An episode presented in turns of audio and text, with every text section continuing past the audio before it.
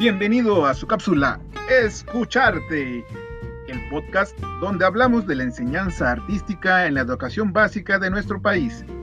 El día de hoy te hablaremos sobre cómo construir una propuesta pedagógica en un entorno híbrido, virtual y presencial. También daremos respuesta a cuestionamientos de nuestros escuchas que nos enviaron unas preguntas a nuestro correo electrónico.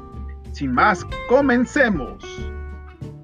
Uno de los primeros elementos que se debe de tomar en cuenta es la exploración del cuerpo por parte de los alumnos en las sesiones de artes. El cuerpo es uno de los contenedores de todas nuestras emociones y sensaciones, así como de todos los sentidos receptores de estímulos externos. Es por ello que el cuerpo es uno de los principales elementos que debería de utilizarse en la planeación didáctica de las artes. Con él se debe de experimentar diferentes sensaciones y emociones ayudados con sonidos, texturas, temperaturas, lecturas, observaciones, es decir, todo estímulo que pueda ser recibido por nuestros cinco sentidos y ayudados con el movimiento del cuerpo y la utilización de la piel ya que esta es una de las partes que como seres vivos recibe más estímulos sensitivos del mundo exterior. Otro elemento sería la técnica utilizada en la música, la danza, el teatro o las artes visuales. La técnica del manejo de materiales, instrumentos o del propio cuerpo hace disfrutar los sentidos de quien está creando este uso de la técnica debe de ser visto más como una experimentación y exploración de los sentidos y no como algo mecánico que debe de realizarse. Esto no debe de verse tan academicista. Posteriormente, si el alumno está interesado, podrá profesionalizarse en ello. Sin embargo, uno de los principales elementos que, que debe de considerarse es que el alumno participe colectivamente con sus compañeros, ya sea observando, mostrando, discutiendo o trabajando actividades artísticas. Este proceso es enriquecedor ya que más allá de estar copiando o apropiándose de ideas ajenas, el alumno está nutriéndose de experiencias de otros para poder llegar a las suyas.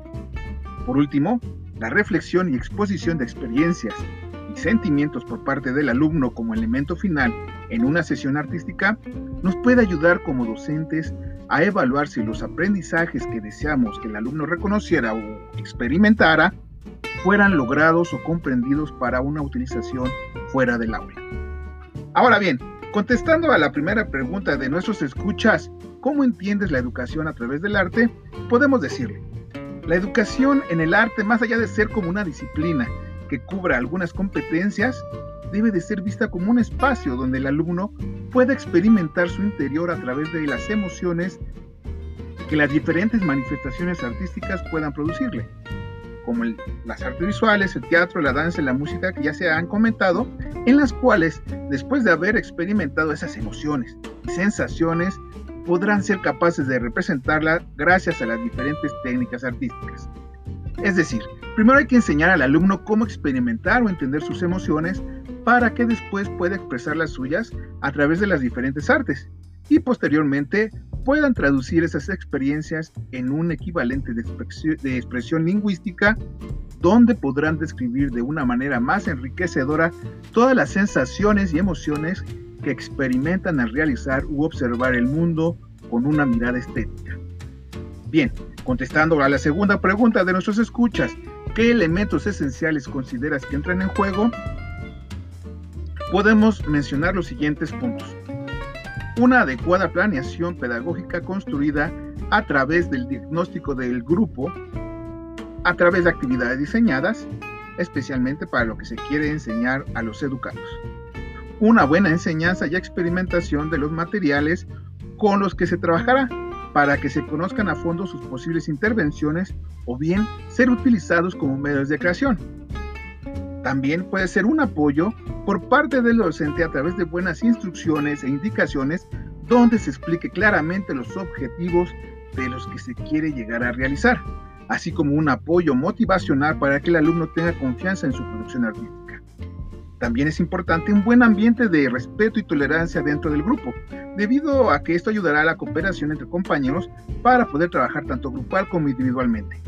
Finalmente, esto creará un clima donde la colectividad permitirá tener grandes logros de manera individual debido a que el alumno se encuentra en un contexto agradable, para que él pueda desarrollar su producción artística. Bueno, eso fue todo por el día de hoy. Te esperamos en la próxima cápsula de Escucharte. Hasta la vista.